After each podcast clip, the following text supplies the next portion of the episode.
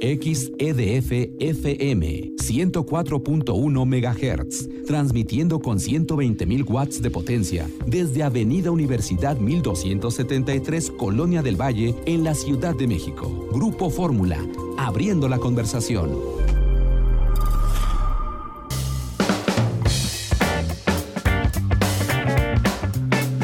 Tarde con 23 minutos tiempo del centro, ya estamos de regreso y bueno, antes de ir al CBX esta semana estuvimos en Puerto Vallarta, Jalisco y yo le agradezco que nos acompañe hoy en cabina a Sara Sánchez Maldonado de Enroute Communications, antes parte de la oficina de turismo de, de Visitantes y Convenciones de Puerto Vallarta. Sara, gracias por acompañarnos esta tarde, bienvenida. Al contrario, José Antonio, muchas gracias a ti a Lore por recibirme aquí.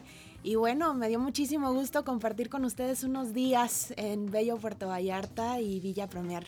Oye, pues llegamos a este hotel eh, eh, maravilloso llamado Villa Premier, que pues la verdad está muy, centro, muy cerca del centro de Puerto Vallarta, que tiene pues una experiencia que combina la buena gastronomía, una playa maravillosa, unas habitaciones muy lujosas, con eh, pues el, el, estar en un sitio eh, privilegiado de la Bahía de Banderas. Cuéntanos un poco, eh, pues lo pudimos experimentar, ahí estuvimos, estuvo también Lorena, pero pues ha sido un trabajo ya de muchos años y es eh, un conjunto de varias propiedades que, bueno, siguen siendo pues muy solicitadas, digamos, por nacionales y extranjeros en Puerto Vallarta.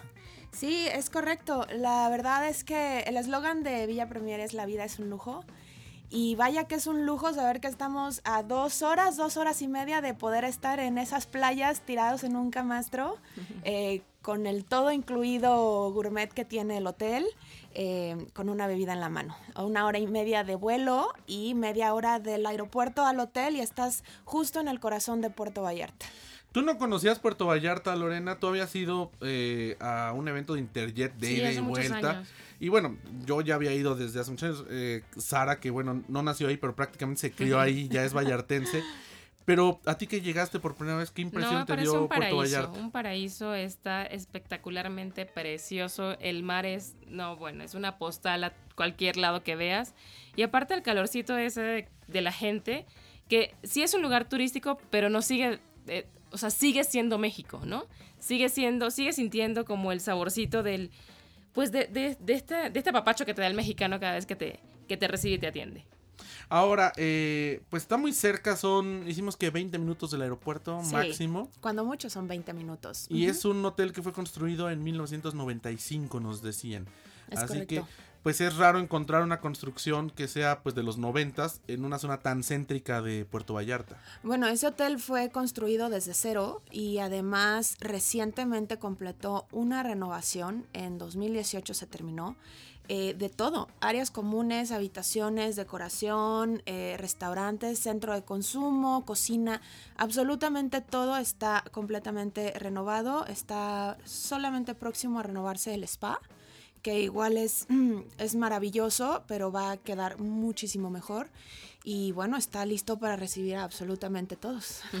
Y eh, pues la verdad es que las habitaciones súper cómodas y la playa, vimos unos amaneceres espectaculares, ¿no, Lorena? Que, de verdad se ve ambos lados de la Bahía de Banderas, hasta el sur en Cabo Corrientes y evidentemente la Riviera Nayarit Punta de Mita hacia el norte. Sí, es algo que hay que resaltar, que creo que todas las habitaciones de este hotel tienen vista al mar. Entonces, o sea, en cualquiera no hay pierde de que vas a tener un amanecer precioso y vas a tener la oportunidad de, ver y salir y meterse el sol, ¿no? Este, eh, esos atardeceres, esos colores que te dan eh, eh, quizá naranjas, eh, rojitos, esos cielos preciosos, sí. exacto.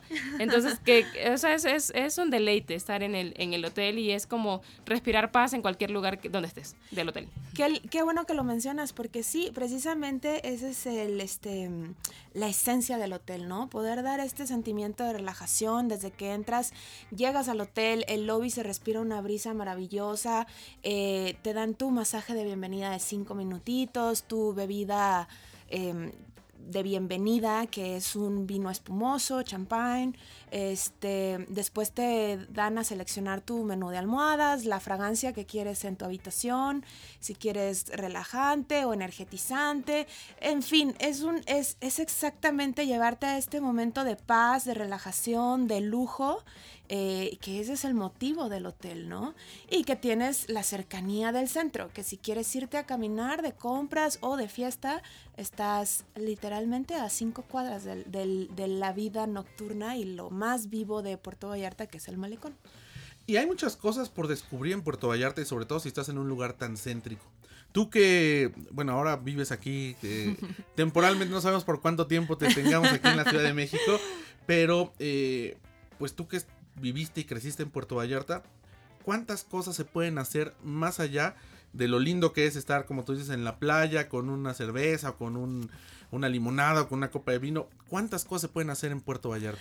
No, bueno, ¿cuántas horas tenemos? la verdad es que sí, es, eh, es el destino de playa, me atrevo a decir, más mexicano de México. Eh, porque tienes esta esencia, este feeling de México en, eh, con el frente de playa en una zona que, y si bien es turística, pero el local y el, turismo siempre se mezclan en el malecón, en las actividades, en las playas y demás.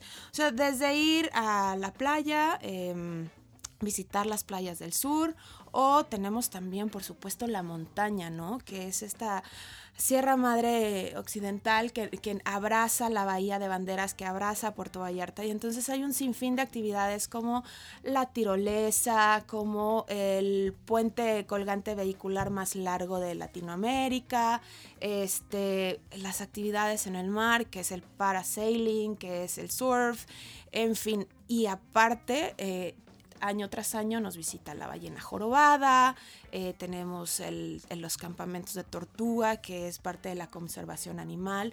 Y bueno, no me dejarán mentir, pero un día estábamos desayunando y por ahí los delfines pasándonos enfrente. y bueno, y así como vimos delfines en la temporada de ballenas, eh, de pronto salta una ballena por enfrente. Entonces, sí, no, no terminamos de cosas por hacer en en Puerto Vallarta y en los alrededores y bueno, expertos que nos pueden llevar de la mano por todas las actividades son nuestros amigos de Vallarta Adventures. Hay una cosa importante que dices, ¿no? Eh, visitar otras playas, porque a veces tenemos ya muy eh, arraigado quizás el, fenómeno del todo incluido, de que, que nos dicen llegas al hotel, como ya pagaste el todo incluido, no sales en los 3, 4, 5, 6 días o los que vayas de vacaciones. Pero eh, aquí Puerto Vallarta, por la naturaleza y por la geografía que tiene, te da la oportunidad de no nada más estar en el hotel donde, donde hayas llegado. En este caso, si estás en, Villa Premier, puedes estar un par de días en la playa que es divina, pero puedes aventurarte pronto ir a visitar otras playas, en ir, como tú dices, a las playas que están donde, donde comenzó Puerto Vallarta, que es hacia el, un poco hacia el sur, o hacia el norte, o cruzar a la parte de Nuevo Vallarta, que ya es Riviera Nayarit. Hay muchas playas eh, que están abiertas para que la gente pueda ir. Bueno, empezando porque las playas son públicas en México. Todavía no logran hacer esta reforma que, han pretendido para que se puedan privatizar. Las playas son públicas. Hay hoteles que tienen cierta privacidad por la naturaleza o la geografía de las playas. Pero esto nos da oportunidad de poder ir a diferentes playas en Puerto Vallarta, ¿no? Y entonces cada una es diferente. La bahía de banderas es muy grande. Las corrientes, la, el tipo de arena, el tipo de fauna y flora, pues hace que sean como un multidestino, ¿no? Sí, completamente. Eh, están las playas que están frente a los hoteles, que como bien dices y mencionas, son completamente públicas y, puede accesar cualquiera. Están las playas del sur que solamente las puedes, puedes accesar a ellas por barco, por estas lanchas o taxis acuáticos, este, que son comunidades muy pequeñas de 700, 1000 habitantes y este y únicamente la puedes accesar eh, por lancha. Entonces es, es una comunidad de cierta manera alejada de la ciudad y que también hay hoteles ecológicos que puedes ir y visitar y quedarte allá un par de días o comunidades como por ejemplo el Tuito, que son en la sierra y que te muestran una mm, flora y un ecosistema completamente diferente al que tienes en la playa, también San Sebastián del Oeste. Sí, hasta frito sal. hasta frito, justo. Entonces, sí, puedes visitar y hacer mil cosas mientras vas a Puerto Vallarta. Los colores del mar, ¿no, Lorena? Me decías también que es algo que, que impresiona de pronto en la mañana, en la tarde. Sí. Esta bahía de banderas que da diferentes tonalidades. Sí, que, o sea, es como ver los distintos azules que puedes encontrar en la escala de colores en un solo lugar, ¿no? Este, está preciosísimo. Y bueno, retomando lo que decías del tuito, el queso, el pan, el pan es, no, hagan, hagan de cuenta este pan recién horneadito, calentito de pueblito, que, o sea, que no está duro porque no sabe levadura, que quién sabe, no sé, le están hechos por las manos de Dios porque saben a gloria cuando le pegas aquel mordisco. Así, ese pan lo pueden encontrar en el tuito. Y pues así todos los, los productos así súper natural, naturales y frescos, este, súper buenos, ¿no? Ahí en el, en el, en el centro, bueno, en el centro histórico del Ahora, Puerto Vallarta está muy bien conectado. eh, hay vuelos prácticamente de todas las aerolíneas desde la Ciudad de México y desde dist- distintas ciudades en el Aeropuerto Internacional de Puerto Vallarta. Tienen pues este, estos vuelos cada vez crecientes, ¿no? De los Estados Unidos, de Canadá. Tienen el vuelo de Panamá, de Copa Airlines varias veces a la semana. Tienen rutas directas desde el Reino Unido. Ha ido creciendo la, la conectividad y esto hace que se vuelva un destino cosmopolita, es decir, sin salir de México, nosotros al ir a Puerto Vallarta podemos encontrarnos con una comunidad interesante o con visitantes interesantes de diferentes partes del mundo. Aunado a que Puerto Vallarta, pues es el destino eh, gay friendly número uno de México. Y esto le da un valor añadido porque al final digo, no, no es que tengas que ser gay para ir a Puerto Vallarta, por supuesto esto sería una obtusidad mental.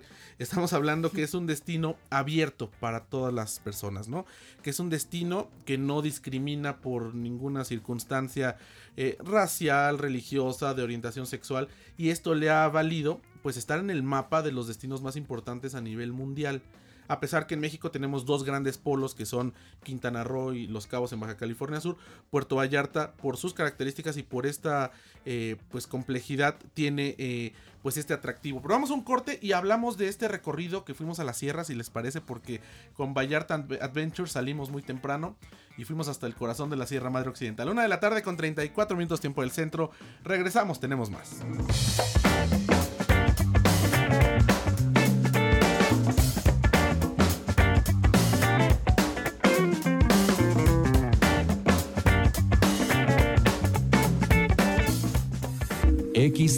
XEDF FM 104.1 MHz, transmitiendo con 120.000 watts de potencia desde Avenida Universidad 1273, Colonia del Valle, en la Ciudad de México. Grupo Fórmula, abriendo la conversación.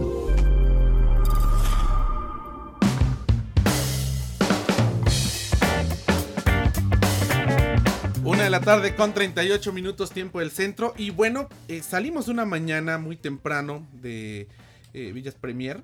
Salimos a Vallarta Adventures a la Marina, que es una operadora que tiene presencia en diferentes puntos de la República. Está en Cabo, Cabo Adventures. Me decías que en Ixtapa también En está. Cancún. En Cancún, perdón. Cancún, Cancún. Cancún Adventures. Es correcto. Y claro, son los que te llevan a ver el tiburón ballena entre Cancún y Holbox, por ejemplo, entre otras actividades allá en Quintana Roo. Y aquí en Puerto Vallarta tienen muchas actividades acuáticas que son las tradicionales. Todo lo que tiene que ver con la flora y la fauna marina, con eh, ir a la Bahía de Banderas, pero nosotros eh, hicimos, evidentemente por recomendación de, Sara, vallartense y, promotora de Puerto Vallarta, además de- de- del Hotel Villa Premier, el poder ir a la sierra y fuimos cuesta arriba hacia la parte sur de Puerto Vallarta. Eh, en un momento, decíamos hoy en el programa de televisión esta mañana, que finalizando el tiempo de lluvias es cuando más verde se ve la Sierra Madre Occidental, eh, una vegetación frondosa y además ver el cambio de vegetación y de clima porque ascendemos a poco más de mil metros sobre el nivel del mar en cuestión de 20 minutos. Eh, nos subimos en un eh, vehículo Mercedes-Benz abierto con un guía Armando, además eh, Buenísimo. buenísimo, saludo Armando si nos estás escuchando. paisano además, él es de aquí de la Ciudad de México, migrado ya en Puerto Vallarta. Pero comenzamos con este recorrido y Lorena, ¿a ti qué te pareció la subida a la sierra cuando de pronto eh, salimos de la Bahía de Banderas? Pasamos por donde se grabó La Noche de la Iguana, esta película que hizo famoso a Puerto Vallarta y lo puso en el radar internacional. Y de pronto nos internamos ya hacia la parte de, pues ya de la sierra. Pues maravilloso, Toño. Primero porque, como bien lo comentabas al principio, era mi primera vez en Vallarta. Entonces, lo que había escuchado hasta ese día era playa, mar, sol, arena, lo cual es padrísimo, pero jamás me este, pude como imaginar que era más que eso, era también pues la sierra, todo lo que se puede ver y lo que puedes conseguir y pues el clima frío mientras vamos subiendo. Este, a mí me parece espectacular llegar, por ejemplo, a la primera parada que hicimos que fue al jardín Real de Puerto Vallarta con el señor David Santos. Santana. Santana. 80 este, años. Que 80 años, mis respetos, porque los vimos ahí subiendo, bajando, eh, arreglando. No, bueno, yo quisiera llegar con esa ímpetu de esa edad. precioso, precioso lo que, lo que pudimos ver. Los helechos del tamaño de, pues, de un edificio, es súper grande. Este, no, todo lo verde, todo lo lo, o sea, no te imaginas nunca todo lo que puedes encontrarte como escondido entre las montañas. Cacao, café, plantas de cacao, plantas de café, este, bueno, una flora y una fauna muy extensa. El árbol de pan. eso sí, es cierto. raro, o sea, hay un árbol de pan. Ya podemos decir que es un vegetal y comerlo sin remordimiento, completo. y no es de trigo. Y no es de trigo. no, que sí me pareció este, bien interesante la historia de, de, ese árbol porque nos decían que no era endémico, que lo habían traído. de este, África, ¿no? De África y que lo usaban eh, como horneado en este hornos eh, de piso, eh, como, como, como una barbacoa, hagan de cuenta, pero este, el fruto de este árbol lo ponían y pues que olía pan y sabía pan y, y así me quedé con las ganas de probar y, verificar si sí es cierto que sabe o no a pan. Y bueno, subimos y vimos de pronto, insisto, helechos, eh, plantas endémicas, eh, eh, plantas que han traído y que bueno, llegaron con históricamente desde las Filipinas, mangos, vimos un árbol de papaya, aguacate. Y de pronto sería complicado pensar que todo eso lo podemos encontrar en un pequeño terreno. Claro, ellos ya no se dedican a, cosecharlo como tal, pero es una muestra para la gente que va y visita de todo lo que el suelo mexicano puede producir en un espacio tan pequeño y bueno, eh, el hecho que nos permitan, porque es un, es un rancho, es una propiedad privada, pero ya tienen el acuerdo con eh, Vallarta Adventures para que la gente podamos entrar y podamos vivir por unos minutos la experiencia del rancho en la sierra, ¿no? Sí, es correcto. Y aparte te explican absolutamente todo de los sedimentos y cómo es que todas esas plantas eh, pues no solo sobreviven, sino que se reproducen y se ven majestuosas en, la, en plena sierra, en plena montaña, ¿no? Entonces sí, eh, sorprende el saber que tenemos em, pues este suelo tan fértil y, que con el ecosistema que tenemos pueden sobrevivir eh, todas estas especies. Sorprendente. Y de ahí nos fuimos a unas eh, piedras labradas que no se tiene con precisión la fecha en la que fueron talladas son evidentemente prehispánicas, pero que están ahí también en un ejido y que lo que nos decía Armando es bien importante, lo que han hecho a través de Vallarta Adventures es tener, incorporar a la comunidad para que ellos puedan ganar a partir de la visita de los eh, turistas. Que cada que va llevan un grupo de turistas significa una derrama para el ejido, para la comunidad, que no es en dinero en efectivo, sino es en cosas, en especie, cosas que necesiten para las escuelas, para las calles, para las casas, para los servicios públicos. Y entonces están tratando de mitigar pues parte de la pobreza que se vive en, estas comunidades. Y ahí pudimos ver, Lorena, pues estas piedras grabadas que no se tiene certeza de, de cuándo se esculpieron y que pues como nos decía, ¿no? Son los códices que no quemaron es parte de nuestra historia, los libros que, siguen ahí. Que trascendieron. Y que pues sorprende de pronto llegar y ver estos... Eh, cada quien le puede dar una interpretación distinta porque no, no hay claridad en qué, qué significa lo que está ahí tallado. Sí, pero más allá de la, de la este, significado que le quieras dar, es impresionante ver que hayan sobrevivido tantos miles de años y cuántas historias, cuántas eh, no han este, vivido y este, se han, sido como representadas ahí en, en, en ese lugar, ¿no? Este, y conseguir, aunque sea, eh, no, no, son tan majestuosas como pudiera ser la, em, los mayas, o, pero eso te muestra que también existían eh, comunidades en aquel entonces que de alguna u otra manera este, se hacían eh, entender y, querían que permaneciera pues sus costumbres y sus em, manera de, de, vivir su vida cotidiana a través de estas este, grabaciones en las piedras, ¿no? que es maravilloso. Y esto, de ahí salimos, además eran terracerías, ¿no? O sea, que de pronto pensamos que nos íbamos a voltear, pero es la, experiencia es, muy muy buena de, meternos ya fuera de la carretera, ¿no? Porque estamos realmente a veces eh, con trabajos pasaba el vehículo y estábamos entre ramas, entre árboles. Esto le da un sentido de, contacto con la naturaleza. Sí, contacto con la naturaleza, de aventura, de, mantener esta como sentirte dentro de la sierra, ¿no? de, saber que estás ahí en, la terracería, llegando a comunidades que, que, de pronto no imaginas que están ahí, ¿no? Y de ahí nos fuimos a, para lo que a mí fue la experiencia que más me, eh, me atrajo de no, y no porque me guste comer, sino por la forma, sino por la forma en la que lo hicimos. Una comida de, rancho, comida de pueblo, vaya, comida mexicana auténtica, pero en unos comedores que están puestos sobre un riachuelo. Entonces comemos con los pies dentro del río, con el agua fresca que está pasando porque viene de la, de la montaña y de pronto sentados ahí todos los que íbamos, eh, nuestras otras dos colegas periodistas que iban, Sara, nuestro guía Armando, iban cuatro turistas más, dos ingleses y dos canadienses.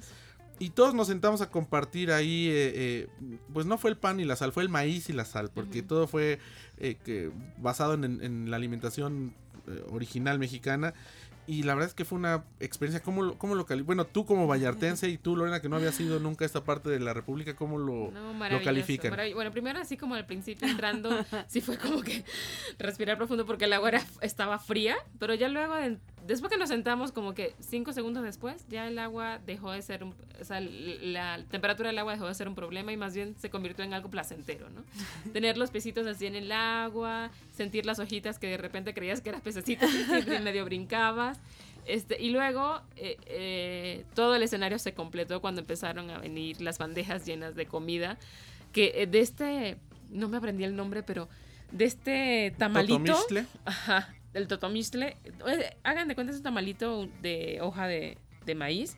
Y dentro lleva verduritas, este. De milpa. ajá, de milpa es nopal, este. Zanahoria. Zanahoria. Calabaza. Calabacita y entonces esto lo hacen como a la parrillita y se le da el, la hojita de maíz le da un sabor tan espectacular a las verduras que wow, o sea, en serio fue el la cereza del pastel.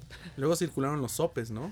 Ay, es que es todo, o sea, los sopes con seguramente unos frijolitos así de rancho y el queso fresco y la crema también y bueno, la carne asada y qué más, todas las verduras asadas deliciosas. Exacto, y arroz y mole. Que te dan este, de tú mismo hacer la, la, salsa, ah, te dan los, el tomatito así ya toreado o el, no sé el molcajete con todos los ingredientes listos. Y entonces te dicen, bueno, ahora este dale tu gusto, ¿no? Dale tu, punto. Haz tú la salsa, ponle la salecita, ve qué más le, le, quieres ir agregando.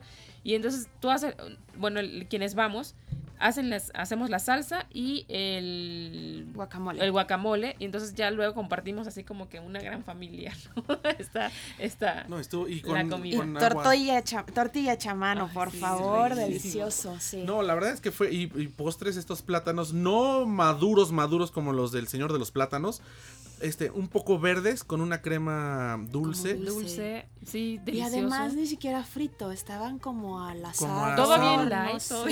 sí, ajá. No, pero además productos frescos, ¿no? Eso sí. Son frescos y es la comida que comen las personas del, sí. pues de la, del campo, ¿no? Entonces, y, y son Cero industrializado, exacto, sano. A eso me refiero, sano en ese sentido, que son, no, no tienen como ningún proceso este extra para que sepa mejor, ¿no? O sea, así tal cual te, te lo da la tierra, te lo da el animal, así tal cual te lo sirven a la mesa. Entonces, la frescura que da es eh, como pocas eh, nos hemos encontrado, en la, por lo menos en la Ciudad de México. Y de ahí nos fuimos, bueno, no queríamos irnos, tuvimos que, casi casi nos sacan a la fuerza del, del río.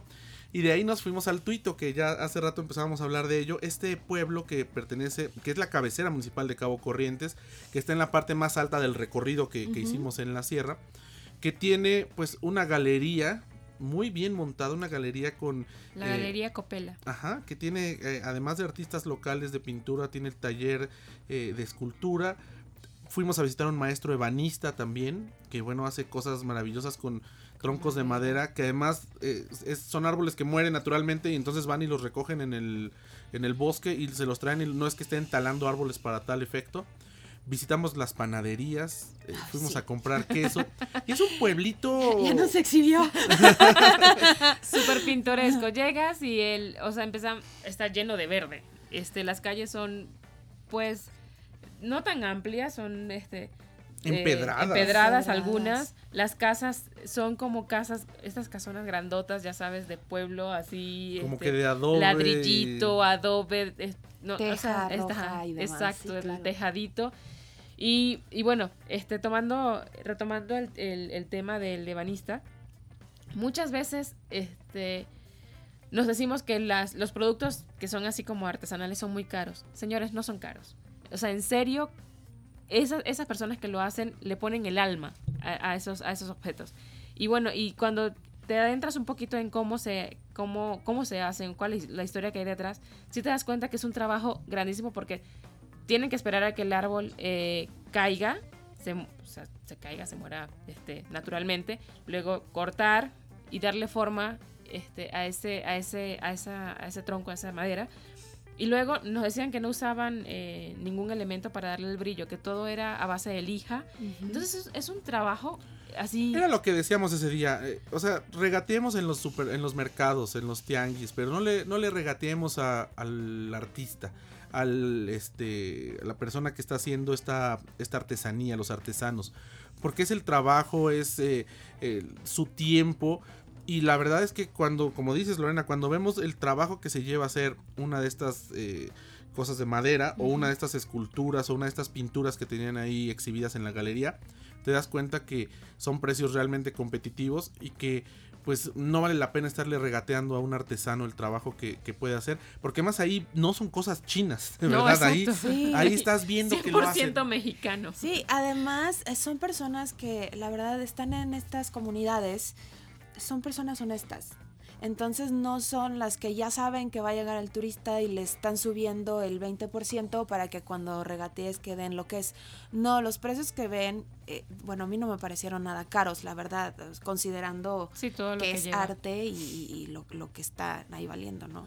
Y bueno, comimos de todo. Fuimos el queso. Ahí hacen un queso de leche cruda, es decir, de leche eh, no Bronca. pasteurizada, leche Ajá. bronca. Está prohibido. O sea, no, no puedes hacer queso de leche sin pasteurizar y distribuirlo a nivel nacional. Sí lo pueden hacer en las comunidades, venderlo y consumirlo. Entonces no, no estamos cometiendo ningún ilícito. No lo encontramos en las ciudades porque no se puede distribuir de forma masiva. Porque se descompondría por las bacterias, porque no hay un control sanitario a nivel federal. Pero estaba delicioso. Nosotros nos trajimos casi un kilo de queso. No, como 3 panela. kilos más o menos. Este, y fuimos a una panadería donde estaban este, unas señoras ya pues Que, o sea, que si, octogenarias haciendo el... que si no nos Sí. acompañan, no damos con la, con la panadería, porque hagan de, de cuenta que es la casa de la tía Chela, que llegas y la puerta está abierta y entonces este pasas y, y, o sea, creo que llegamos por el, el aroma del pan y pasas y así como que nadie está en la sala, una casa como todas, como cualquiera. Y te adentras hasta el final de su patio, entonces ahí encuentras a la señora haciendo el pan, a la otra que vende. No Eh, queríamos pasar, exacto. estamos, podemos y Sí, buenas, sí, buenas. al fondo. Solo- debo decir que en, en mi defensa que ya comí casi de todo menos el agua de cebada. Ya no, ya no, ya no pudimos. ya no pudimos Ya no con el agua, ya no llegamos al agua de cebada, pero se veía buenísima. Y además, mucha gente, pueblos muy vivos. Y mira, hace unas semanas que, que narrábamos en este espacio nuestras experiencias en España, en los diferentes pueblos, una de las diferencias eh, torales entre los pueblos, por lo menos en España y en México, es que allá se ven vacíos. La gente se recluye en sus casas, sale muy poco. Y en nuestros pueblos se ve la vida en las calles. Llegamos y había niños jugando, estaban pues a- algunos adolescentes ahí echando novio, estaban este, Los viejitos, los viejitos sentados, ahí platicando. O sea, ves la vida en la plaza pública, ves las puertas de las casas abiertas. Abiertas, Ves una convivencia social, un, un clima muy fresco, de pronto nos empezó a llover y bueno, pues ahí hubiéramos querido seguir recorriendo la sierra, pero ahí ya regresamos a, a Puerto Vallarta y eh, pues esta es una de las, esto que les hemos narrado es una de las muchas opciones que se pueden hacer en Puerto Vallarta, a diferencia de, de- de sol y playa.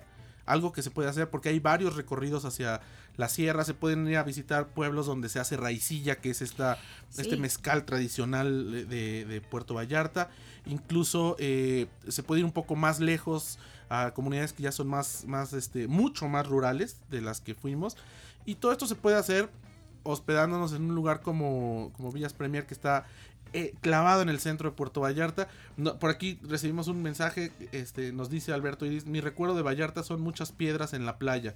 Fue imposible disfrutarla. De pronto por temporada se puede llenar cuando llegan los ríos, ¿no? Justo eso. Pasa que yo siempre digo, no, no podemos tenerlo todo, ¿no? Si no seríamos los más envidiados. Este, sí, Puerto Vallarta por su naturaleza geográfica desembocan muchos, muchos ríos en la bahía bendiciones de esto es que tenemos una vida marina muy rica por todos los sedimentos que bajan de nuestros ríos, entonces toda la bahía hay una vida marina eh, eh, súper extensa y vasta. Eh, muchos de los hoteles hacen campañas de limpieza de playa. Entonces, sí, hay playas públicas que de cierta manera no hay como este mantenimiento en donde puedes encontrar piedras. Pero hay otras, por ejemplo, Playa de los Muertos, que es de las más populares del centro de Puerto Vallarta, está súper limpia, no tiene estas eh, desembocadura de ríos y no hay tanta piedra. Y como te comento, la mayor parte de las playas que tienen hoteles, los hoteles se encargan de, limpiarlas. Sara, pues se nos acaba el tiempo. Yo te agradezco que hayas venido. De verdad, eh, fue una experiencia increíble estar en Villas Premier, estar en Puerto Vallarta. Muchas gracias y te esperamos pronto porque sabemos que hacen muchas otras cosas de turismo. Sí, al contrario, gracias a ustedes. Gracias Lorena por estar de este lado del micrófono. No, gracias a ustedes por escucharnos. Ya nos vamos a nombre de nuestra productora Lorena Bracho y los controles técnicos Luis Ángel, muchísimas gracias. Muchas gracias. Se despide José Antonio López Sosa. Mañana los espero de viaje en Fórmula 1470 y el próximo sábado aquí, 104.1. Pásela bien.